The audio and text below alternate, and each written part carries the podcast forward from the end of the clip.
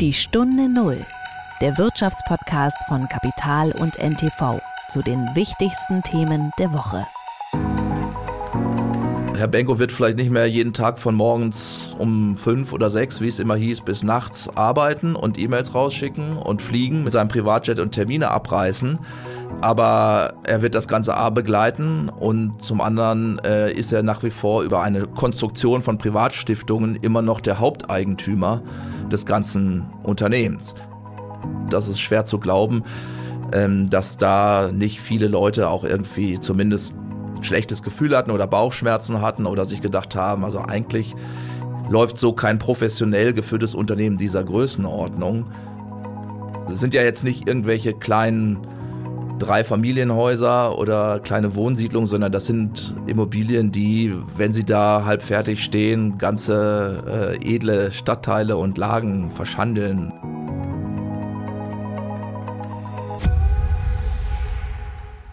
Es ist Freitag, der 10. November und wir begrüßen Sie wieder ganz herzlich zu einer neuen Folge der Stunde Null.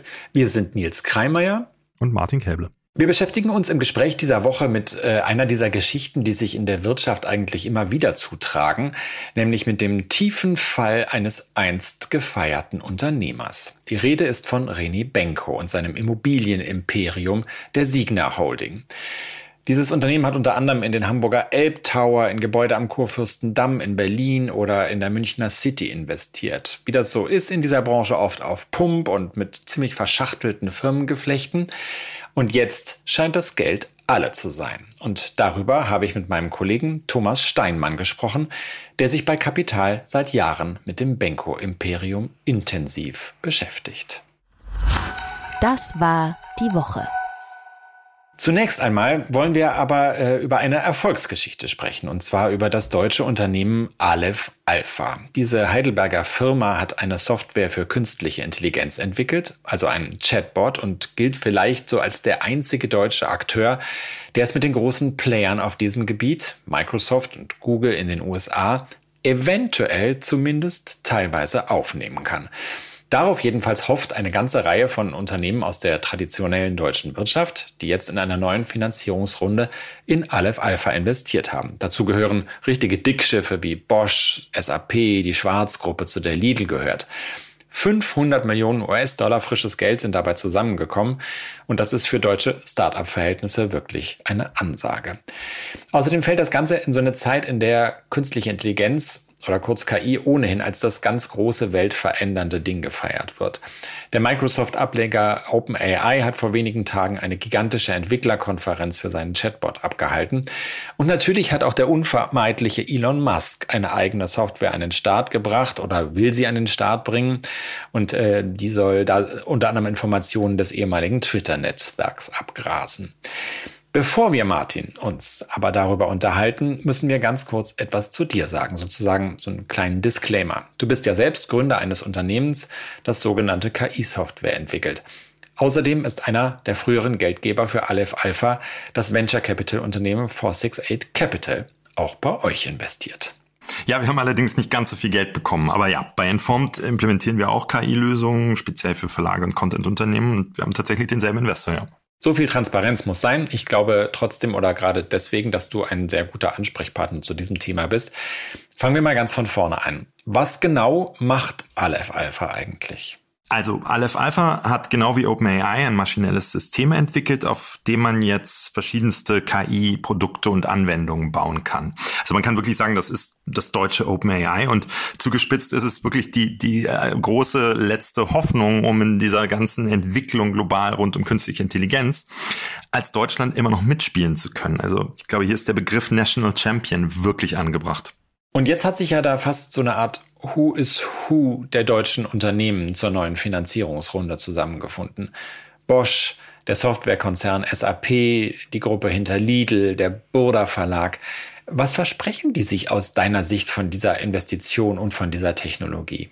Naja, die deutsche Wirtschaft und übrigens auch die deutsche Politik äh, hat sicherlich kein Interesse, dass ähm, es wieder genauso läuft wie bisher in der Digitalisierung, dass am Ende bei der künstlichen Intelligenz äh, es quasi nur wenige große Player aus den USA und wahrscheinlich China gibt, ähm, denen wir dann die ganzen Daten geben und denen äh, solche Unternehmen mehr oder weniger ausgeliefert sind.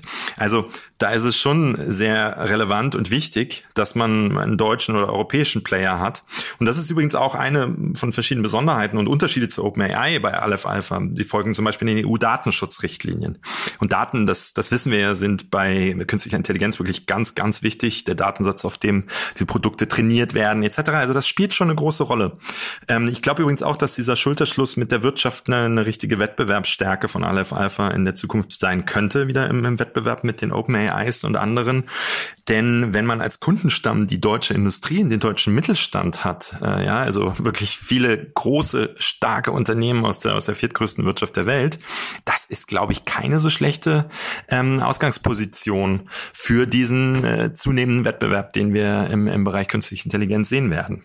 Spätestens äh, seit der Microsoft-Ableger OpenAI seinen Chatbot herausgebracht hat, entspinnt sich ja eine ziemlich intensive Debatte darüber, was KI alles mit sich bringen wird. Da ist die Rede von Jobverlusten, neuen Geschäftsmodellen und so weiter. Aber äh, vielleicht noch mal so ganz grundsätzlich, was glaubst du oder wovon bist du überzeugt? Wo werden die Menschen das im Alltag zu spüren bekommen oder bekommen das vielleicht sogar schon zu spüren? Also wo wir es, glaube ich, alle im Alltag schon spüren, das ist zum Beispiel im Kundenservice, ja, wo wir ja schon mit Chatbots agieren. Und ich glaube, wo es vielleicht schon gar nicht allzu ferner Zukunft ähm, nochmal einen großen Sprung gibt, wo wir es im Alltag zu spüren bekommen, das ist, wo wir zum Beispiel einen, einen wirklichen KI-Assistenten vielleicht an unserer Seite haben. Also das kann man sich so vorstellen, wenn wir jetzt zum Beispiel eine, eine, Reise buchen wollen, dann gehen wir auf Google und geben da was ein und dann müssen wir aber alle Schritte ja selber machen. In Zukunft kann es sein, dass wir einen KI-Assistenten haben, dem wir quasi einen Befehl geben, einen Prompt, sagen, ich will in dem mit dem Zeitraum, zu dem mit dem Budget äh, verreisen, vielleicht noch ein paar mehr Informationen und der geht dann quasi los und erledigt all diese Tasks für einen. Ja, und das ist, glaube ich, auch so der, der optimistische Part an, an künstlicher Intelligenz in naher Zukunft, dass es uns einfach wahnsinnig viele Tasks und Aufgaben ähm, im Alltag abnimmt, die eher nervig sind, eher repetitiv und jetzt nicht äh, besonders anspruchsvoll. Also man sich fragt, dafür muss ich jetzt nicht studiert haben, es kostet mich einfach nur Zeit. Und das kann ich schon, glaube ich, was, ähm, das kann schon was sein, was, was in, in sehr naher Zukunft wir schon im, im Alltag spüren. Die Stunde Null. Das Gespräch. Wann immer in den vergangenen Jahren ein großes Bauprojekt in Deutschland aufkam oder eine Kaufhauskette gerettet werden sollte, kam im Grunde fast unweigerlich der Name René Benko ins Spiel.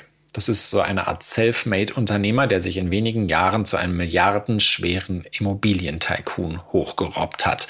Mit einem verzweigten Firmengeflecht steckt Benko hinter dem Hamburger Elbtower und vielen anderen Großprojekten in dieser Republik. Und wie das so üblich ist, investierte er da zu einem großen Teil nicht sein eigenes Geld, sondern das von sehr potenten Investoren, die an das unternehmerische Geschick von Benko geglaubt haben. Und die haben jetzt alle ziemlich große Angst um ihr Geld. Denn Signa, die Holding Benkos, steht allem Anschein nach kurz vor der Insolvenz. Über diese prekäre Gemengelage habe ich mit Thomas Steinmann gesprochen, Redakteur bei Kapital und einer der besten Kenner des Falls Benko. Hallo Thomas, schön, dass du da bist. Hallo Nils. Die Frage, die man sich als erstes stellt, ist, äh, wenn man von dieser Krise des Benko-Imperiums hört, wie konnte es so weit kommen? Was ist da genau passiert?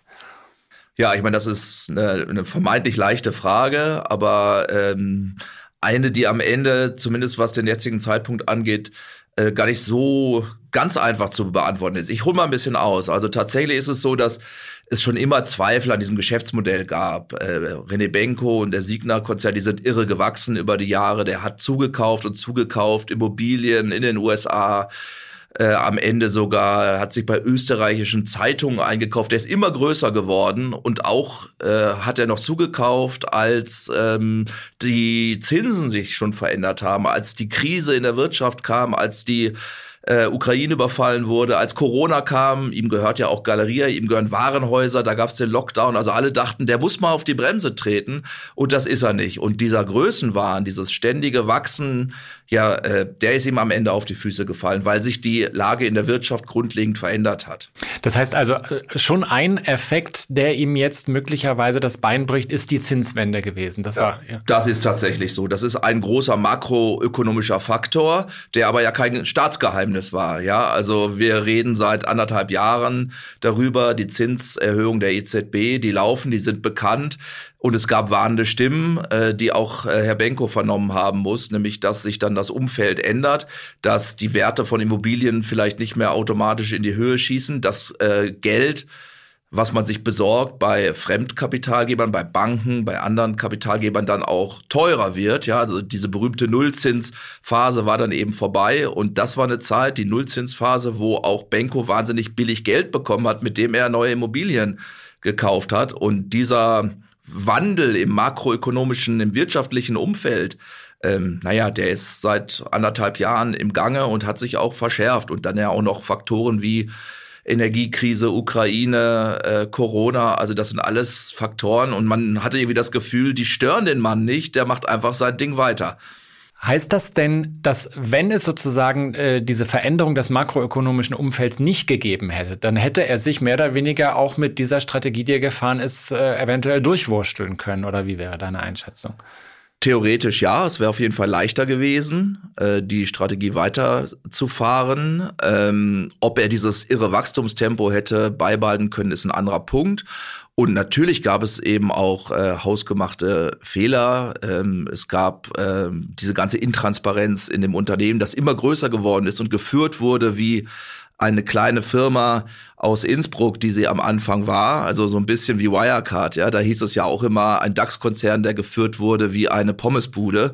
Und ähm, so ein bisschen was Compliance angeht, also was die Kontrolle im Unternehmen angeht, das war auch bei Signer so. Also Signer war René Benko, bis Mittwoch. Ähm, die Frage ist, was bleibt dann jetzt davon? Auch wenn er gar keine Funktion im Unternehmen mehr hatte und nur einen Beiratsvorsitz, aber er hatte keine Geschäftsführerfunktion mehr, nachdem er äh, verurteilt wurde wegen eines Bestechungsversuches. 2014 hat er sich zurückgezogen, äh, hat aber trotzdem das Geschäft geführt und keiner hat ihm wirklich auf die Finger gucken können. Also Leute, die sich in dem Unternehmen auskennen, sagen, kein einziger Zettel wäre ohne dessen Wissen rausgegangen. Also es gab keine Kontrolle. Und diese Probleme, wenn sie intern in Unternehmen äh, bestehen, die, die können eine Zeit lang funktionieren, aber irgendwann, wenn dann das Ding immer größer wird, äh, wenn es politisch äh, relevanter wird, wenn es ähm, wenn es in dem Fall zwar nicht börsennotiert ist, aber doch irgendwie immer weiter wächst und es tickt aber weiterhin wie ein kleines Unternehmen und sich dann und das ist der Punkt. Und wenn sich dann die Geschäftsgrundlage ändert, und das kam hier dazu, dann ist es häufig so, dass äh, dann eben Krisen ausbrechen. Mhm. Also die Strukturen waren eigentlich gar nicht mehr angemessen für die Größe dieses Imperiums. So ist, ist dann damit auch zu nah an der Sonne geflogen. So, so, so ist es. Die Strukturen sind eigentlich unverändert geblieben. Es gab äh, Freundal, wie man in Österreich sagt, also Leute aus dem Umfeld von Herrn Benko, Geldgeber, ehemalige Bundeskanzler, Politiker, Bankchefs, die in seinen Aufsichtsgremien saßen da wäre man gern mal dabei gewesen, wie solche Aufsichtsratssitzungen oder Hauptversammlungen äh, abgelaufen sind. Ähm, ich dachte immer, du, du wärst dabei. Manchmal lesen sich deine Geschichten ja, so. Aber man redet manchmal mit Leuten, die dabei waren zumindest. Das, das ja, aber ähm, von außen musste man den Eindruck gewinnen, dass auch da die richtig harten kritischen Fragen nicht wirklich erfolgt sind. Jedenfalls ist es doch sehr amüsant, wenn man jetzt manchmal Leute hört, auch Investoren, also Leute, die ihm Geld gegeben haben, über Jahre in seinem engsten Umfeld unterwegs waren und sich jetzt überrascht zeigen, was man doch da jetzt alles angeblich äh, neu mitbekommt. Also das ist schwer zu glauben, ähm, dass da nicht viele Leute auch irgendwie zumindest ein schlechtes Gefühl hatten oder Bauchschmerzen hatten oder sich gedacht haben, also eigentlich läuft so kein professionell geführtes Unternehmen dieser Größenordnung. Ähm, aber es floss immer Geld, es flossen Dividenden, es gab Gutes, also in den guten Zeiten wurde gerade im Immobilienbereich viel Geld ausgeschüttet, auch an eben Investoren.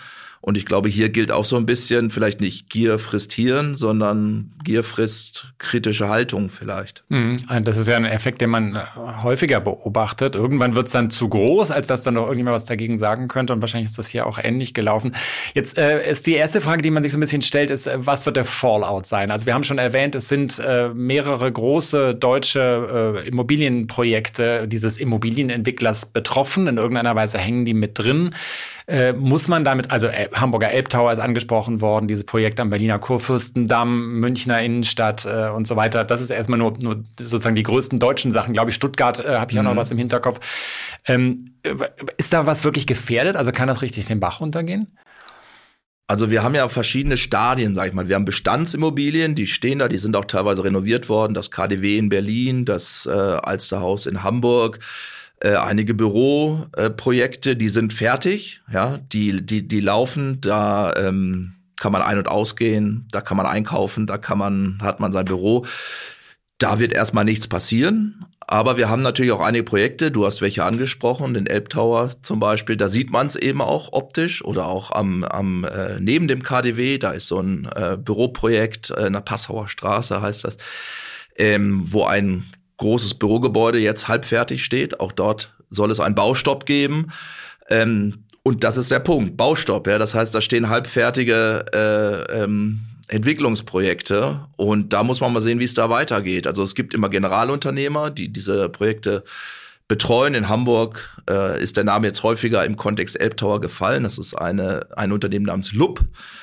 Und die haben erstmal in letzter Zeit kein Geld gesehen, offenkundig, und sagen, jetzt warten wir erstmal. Und da muss man, glaube ich, jetzt einfach schauen, ähm, wie da der äh, Arndt Geiwitz, der ja sozusagen das Kommando übernommen hat nach dem Rückzug von Herrn Benko bei Signa, der jetzt die ganzen Projekte mal sortieren wird. Der wird sich die Finanzierung anschauen, der wird mal gucken, wie sind Kostenentwicklungen im Vergleich zur bisherigen Planung, denn es gab massive Kostensteigerungen bei den Baukosten, bei den Materialkosten. Also Projekte, die vor Jahren gerechnet worden sind, würden heute vielleicht auch nicht mehr so funktionieren, wie sie mal kalkuliert worden sind. Und da muss man dann mal schauen, ähm, dass die dann da alle halbfertig stehen bleiben werden, na, da bin ich mir jetzt nicht sicher. Also, dass die Gefahr real besteht. Wir haben ja hier wirklich auch Filetstücke in wichtigen Lagen, in Innenstädten.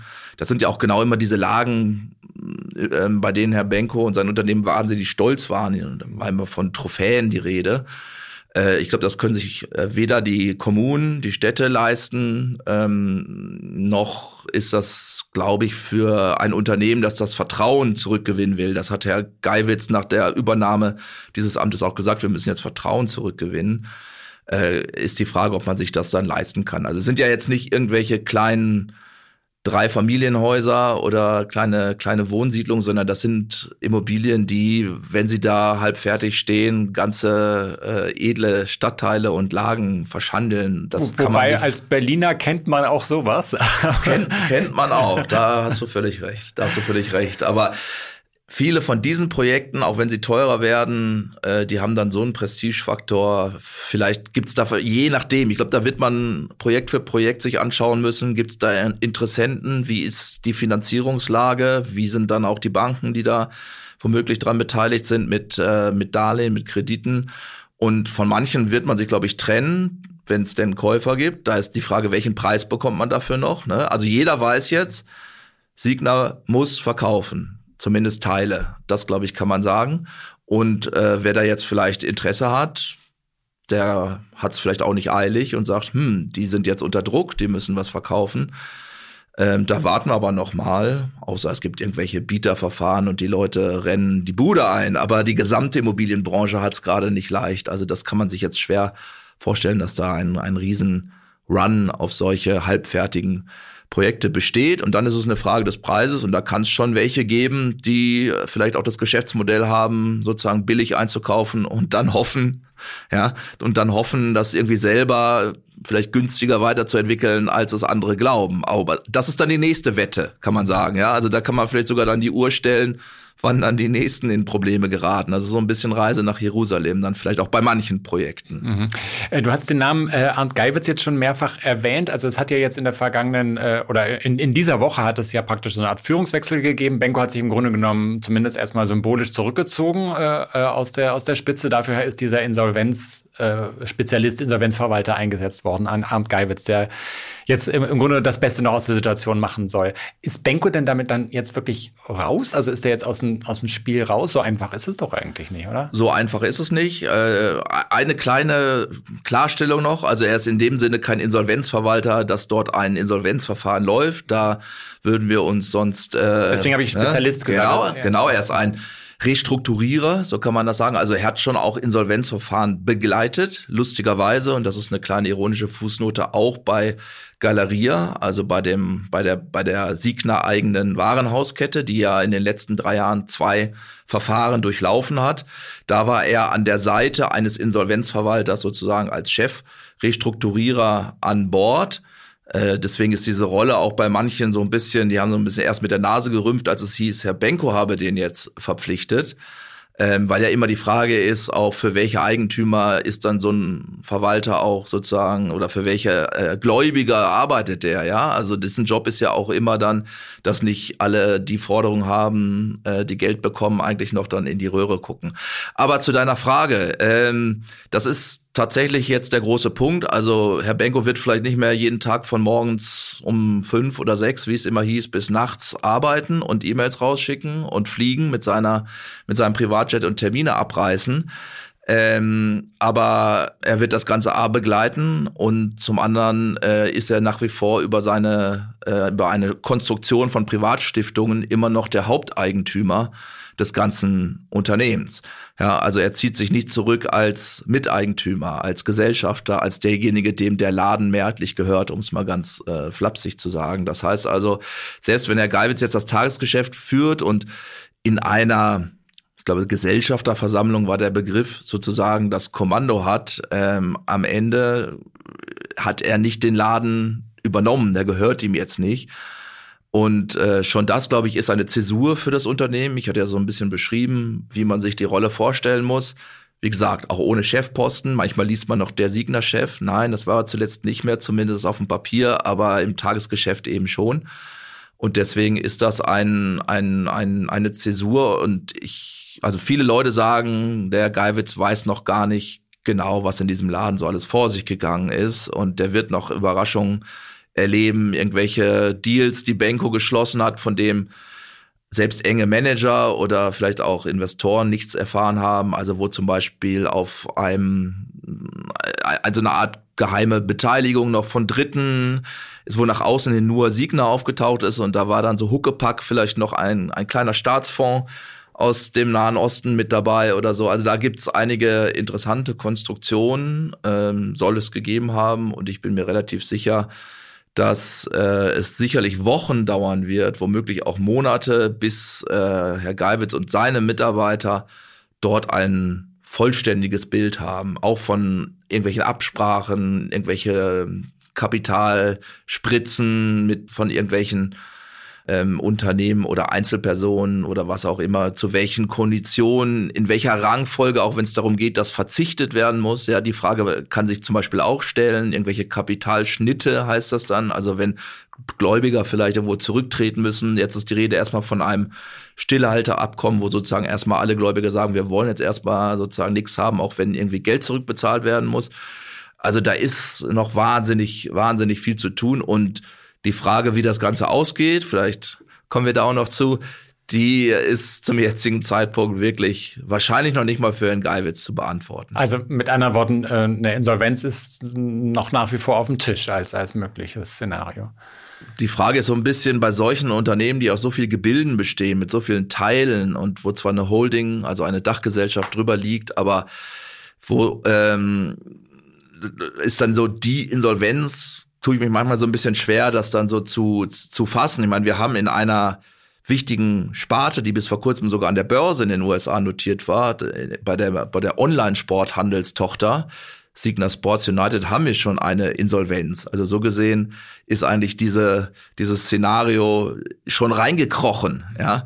Ähm, die Frage ist dann immer, ob es dann so Ansteckungseffekte gibt. Das ist, glaube ich, bei der Sportsparte noch nicht der Fall, weil da sind, hängen keine Immobilien dran. Ja, es ist eine Online-Sparte, deswegen hängen keine Signer eigenen Immobilien dran. Was anderes wäre es, wenn eine Warenhauskette zum Beispiel Galeria irgendwie bei den letzten beiden Verfahren pleite gegangen wäre am Ende und abgewickelt worden wäre, dann hätte das Folgewirkungen auf den Immobilienbereich gehabt. Ja, also deswegen, dass es, dass einzelne Teile abgestoßen werden, verkauft oder vielleicht sogar auch abgewickelt, das, davon würde ich ausgehen.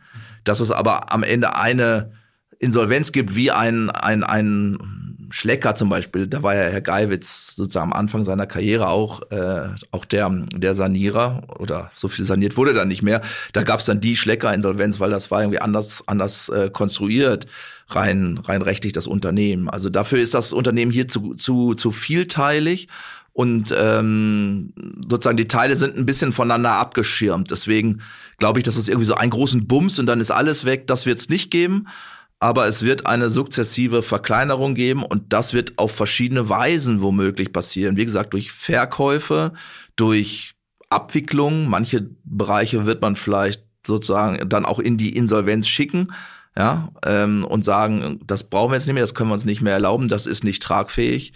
Also über das einzelne Bereiche eben auf verschiedene Weise eingestellt werden, abgestoßen werden, verkauft werden, vielleicht auch in die Insolvenz geschickt werden, so einzelne, einzelne Handelsketten zum Beispiel. Also Sportcheck ist jetzt gerade verkauft worden, gehörte auch dazu, hatte man vielleicht auch gar nicht so auf dem Schirm, aber da ist jetzt auch die Frage, zum Beispiel, vielleicht wackelt der Verkauf wieder, dann könnte man sich da auch irgendwie vorstellen, dass da andere Lösungen gefunden werden. Also es wird, glaube ich, also in dem ganzen Gebilde nicht einen Wumms geben und dann ist irgendwie Schluss, aber es wird viele Wumse geben, nicht nur Doppelwumse. Das ist fast, fast die Frage, was, äh, was besser oder was, was äh, schlimmer ist. Es ist ja auch unglaublich, die ganzen Namen, die du aufzählst. Ich, ich glaube tatsächlich, dass das nicht allen ähm, bewusst ist, wo das überall drin steckte. Ähm, äh, du hast das Wort Ansteckungsgefahr ähm, äh, erwähnt. Jetzt sitzen da ja auch äh, in dieser äh, Finan unter den Finanzierern, unter den Geldgebern dieser Signa Holding sitzen ja einige sehr bekannte Namen aus der deutschen Wirtschaft. Banken sind da involviert. Das ist, das ist ja immer so im Immobiliengeschäft, dass sehr viel mit fremdem Geld gemacht wird. Nicht nur in der Immobilienwirtschaft, aber das ist ganz besonders auffällig. Ähm, also besteht die Gefahr, dass das so eine Art so eine Folgewirkung gibt, dass da sozusagen noch äh, weitere äh, Einzelpersonen oder Institutionen in die Knie gehen könnten? Ich glaube, in die Knie gehen als, als Institution, wie du sagst, ähm, vermutlich eher nicht. Aber bei einzelnen Personen kann es noch interessant werden. Also ich hatte ja so ein bisschen schon beschrieben, wie so Herr Benko seine Geschäfte gemacht hat. Das war ihm sehr viel so Handschlagqualität, Spätzle, äh, man kennt sich, ähm, nicht unbedingt alles compliance-tauglich. Ähm, das eben auch, so hört man zumindest, auch was so Kapitalgeber vielleicht auch aus der Finanzbranche im weitesten Sinne angeht. Also da wurde auch sehr viel so auf persönlicher Ebene einge, eingetütet, äh, eben auch zum Beispiel bei deutschen institutionellen ähm, Geldgebern, also zum Beispiel Banken oder Versicherer, wo dann eben auch Chefs in seinen Aufsichtsgremien saßen und ich habe ja schon beschrieben, wie die Aufsicht da mutmaßlich geführt wurde also eher sehr eng als in irgendeiner Form äh, konfrontativ. Also da gibt's Leute, die sagen, wenn da sozusagen eine Kettenreaktion in Gang kommt oder wenn zum Beispiel einzelne Abschreibungen passieren müssen, Objekte, wenn man feststellt, die stehen mit einem Wert bislang in der Bilanz und dieser Wert ist einfach in der jetzigen Zeit zumindest nicht mehr realisierbar. Und wenn die Objekte verkauft werden müssen, bekommt dann nur noch einen geringeren Betrag, dann kann das schon auch nochmal Folgen haben für die Geldgeber, die nämlich häufig, zumindest bei Krediten, ähm, ihre, ihr Geld besichert haben mit diesen Immobilien. Und wenn diese Immobilien nicht die Werte erbringen, in einem Verkaufsszenario zum Beispiel, na dann fehlt natürlich irgendwo dann äh, zum Beispiel das, äh, das Geld, mit dem man diese Kredite zurückzahlen kann. Also was und angesichts der Situation auf dem Immobilienmarkt richtig, ist das ja kein unwahrscheinliches richtig. Szenario. So ist das. Also wir befinden uns ja in einem sag ich mal, Abwertungswettlauf, äh, in Anführungszeichen, also zumindest in einem Markt, der, wo die Immobilienwerte tendenziell sinken und wo sie insbesondere sinken bei einem Unternehmen, von dem jeder weiß, da brennt jetzt der Busch, ja, und der, da gibt es Druck zu verkaufen. Auch das drückt die Preise runter ich glaube, in der, in der Fachbranche redet man davon Distressed Assets. Das heißt also, dass, dass die sozusagen unter Stress stehen, ja, und dass da Verzweiflung herrscht und dass deswegen aber die Käufer wissen, da herrscht Verzweiflung, da kriegen wir vielleicht Schnäppchen. Und ähm, das hat dann, kann dann schon Auswirkungen haben auf, äh, auf, auf Geldgeber, auf ähm, Unternehmen, auf Banken, auf Versicherungen. bis hin zu deutschen, ich sag mal, also deutschen Stiftungen oder äh, ich sag mal Institutionen, die eigentlich das Geld sicher anlegen sollen. Ich denke da an die RAG Stiftung, das ist eine eine öffentlich-rechtliche Stiftung von Bund und Ländern. Da wurde Geld eingebracht aus dem äh, um, um den deutschen Steinkohlebergbau und dessen Folgen äh, zu finanzieren die sollen eigentlich nicht spekulieren, ja, die sollen ihr Geld sicher anlegen und die waren zum Beispiel auch noch investiert, wenn auch mit einem kleinen Beitrag oder Anteil in dieser Sportsparte, die schon insolvent, äh, insolvent ist. Und die sind auch Aktionären bei einer der wichtigsten oder bei der wichtigsten Immobiliengesellschaft in dem ganzen Siegnerreich. Also sind da sozusagen Miteigentümer und bei einer anderen auch noch. Also wenn es da rumst und wenn da irgendwo sozusagen Werte reduziert werden müssen, dann bekommen das eben auch Miteigentümer zu spüren und das sind auch eigentlich solche oder auch ein die Bayerische Versorgungskammer, das ist eine Institution des Freistaates und äh, da liegt Geld, um eigentlich die Pensionen bayerischer Beamten, Lehrer, was auch immer äh, zu sichern. Auch da war eigentlich keine Spekulation gewünscht sondern sicheres Geld anlegen. Und da sind dreistellige Millionenbeträge, wahrscheinlich im mittleren Bereich sogar, äh, sind die äh, Kollegen da mit im, im Spiel. Das heißt nicht, dass alles, dass am Ende alles weg ist. Das, den Eindruck will ich nicht erwecken. Aber manche müssen, glaube ich, schon bangen und müssen genau gucken, für welches dieser Objekte oder Projekte haben wir unser Geld gegeben. Also es ist nicht jedes Projekt automatisch jetzt irgendwie sozusagen ähm, mitgehangen, mitgefangen, aber umgekehrt kann man auch nicht sagen, nicht jedes Projekt oder jede Immobilie ist das KDW, ja, ähm, oder andere, sag ich mal so, Edelimmobilien, die doch halbwegs sicher sind. Alles so Zutaten, äh, von denen man das Gefühl hat, das hat man alles irgendwie auch schon mal so gehört. Also so, so ein Untergang eines Immobilienimperiums, auch das ist nicht neu in Deutschland, äh, dass sich Institutionen übernehmen oder investieren in Bereiche, in die sie es eigentlich nicht tun sollten, weil es zu riskant ist. Und dann auch irgendwie hier so eine Art äh, gemischt äh, Wareneffekt, äh, sehr gute Assets kombiniert mit sehr schlechten Assets in einem Korb. Auch das kennen wir aus der Finanzkrise. Ja, äh, kommt immer wieder äh, und wird dich auch noch länger beschäftigen, Thomas, nehme ich an. Und genau, Genau, das hatte ich ja gerade schon mal gesagt. Also wie geht's weiter? Das ist vielleicht ein kleiner Ausblick. Ich glaube, wir werden nicht arbeitslos, äh, was dieses Thema angeht. Ähm, denn ja, der Sanierer wird jetzt erstmal loslegen und dann im besten Fall kriegen wir auch mit, was er so findet.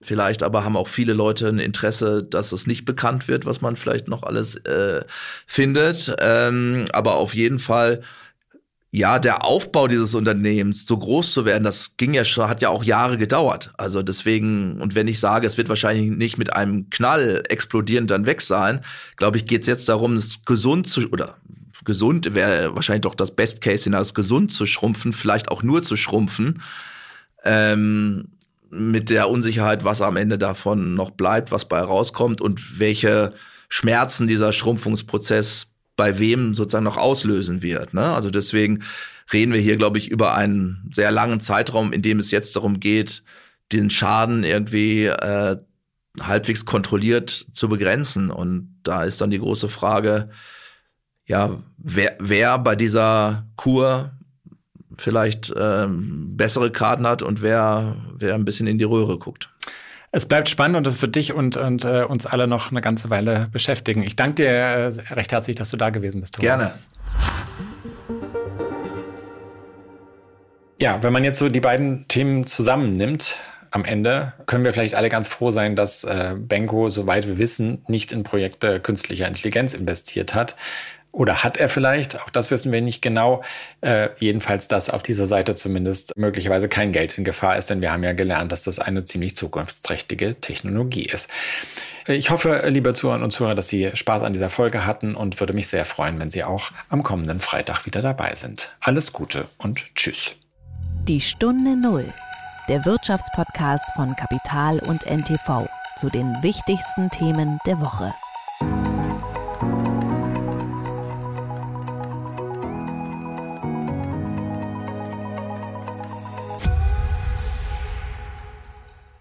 Dieser Podcast ist eine Produktion der Audio Alliance.